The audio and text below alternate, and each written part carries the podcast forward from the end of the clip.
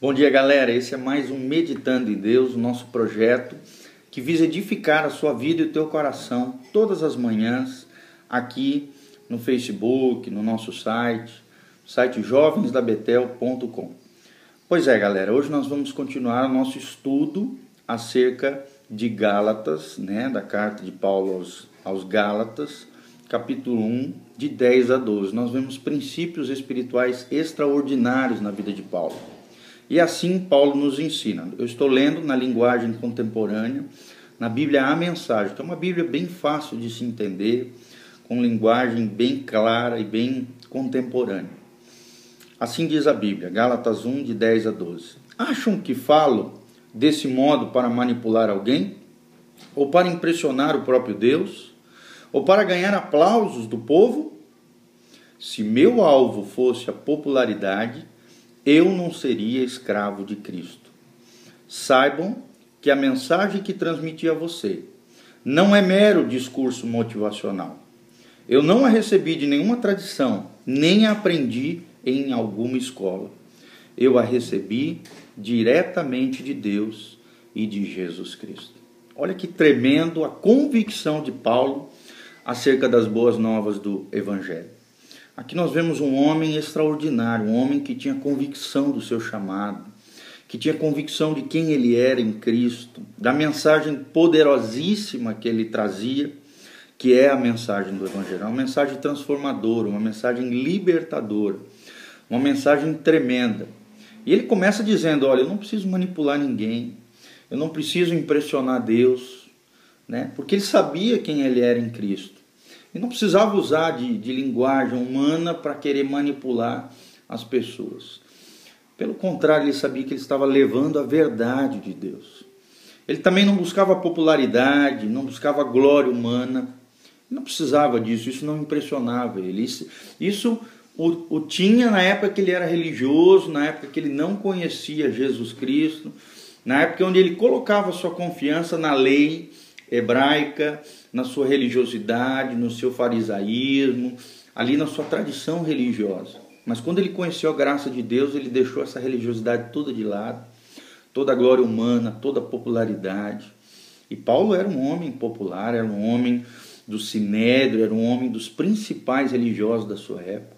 Mas quando ele teve um encontro com Jesus, ele refutou tudo isso, ele deixou de lado tudo isso e ele se entregou completamente à causa de Jesus, ao poder do Evangelho, à mensagem transformadora de Jesus Cristo. É interessante que ele se coloca nesse trecho como escravo de Cristo. Né? A palavra doulos aqui, que é a mesma palavra de escravo ou servos, significa que ele estava ali, ele era um escravo, servo por amor de Jesus. Foi comprado pelo seu Senhor por preço de sangue precioso. Ele se coloca como escravo de Jesus, como servo de Jesus, do Senhor do Senhor, do Rei dos Reis, daquele que verdadeiramente o comprou com seu sangue precioso. E assim somos eu e você.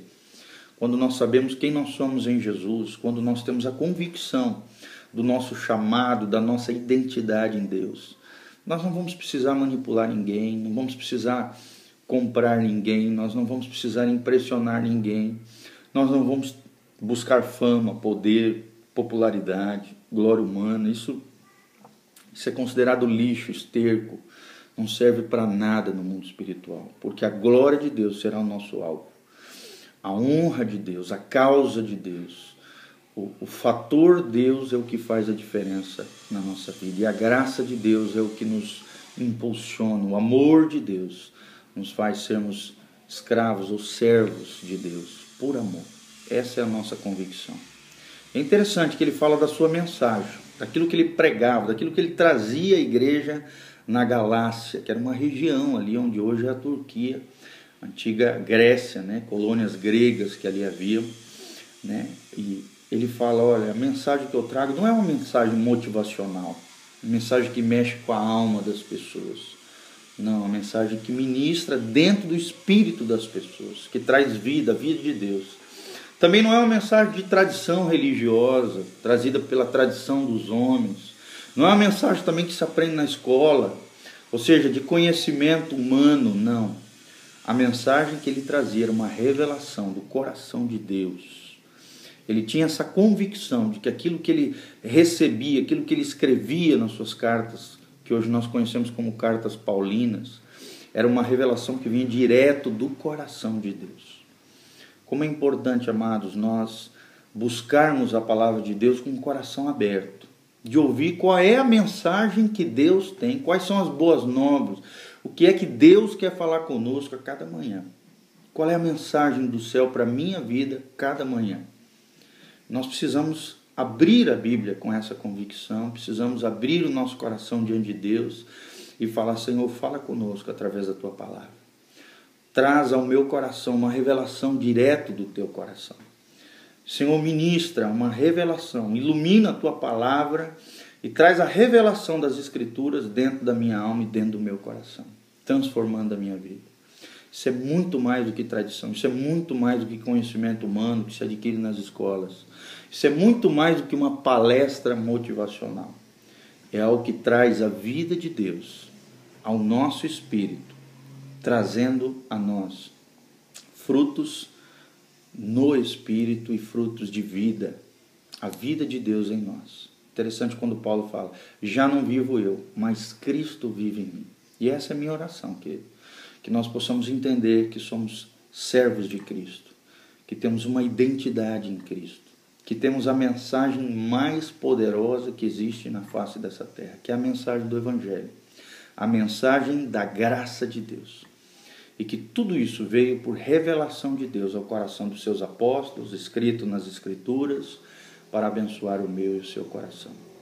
Que Deus te abençoe no nome de Jesus com essa mensagem poderosa e que você seja um servo de Jesus que vai ser fiel a Ele, consagrado, abençoado e cheio da glória e da graça de Deus.